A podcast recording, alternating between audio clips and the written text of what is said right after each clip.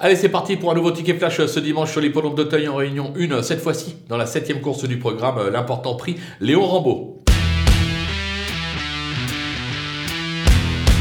Là encore, on part sur la favorite, l'As, l'autonomie qu'on ne présente plus, le phénomène, le crack, je pas sûr d'avoir vu meilleur sur les obstacles depuis 10, euh, 20, voire 30 euh, ans.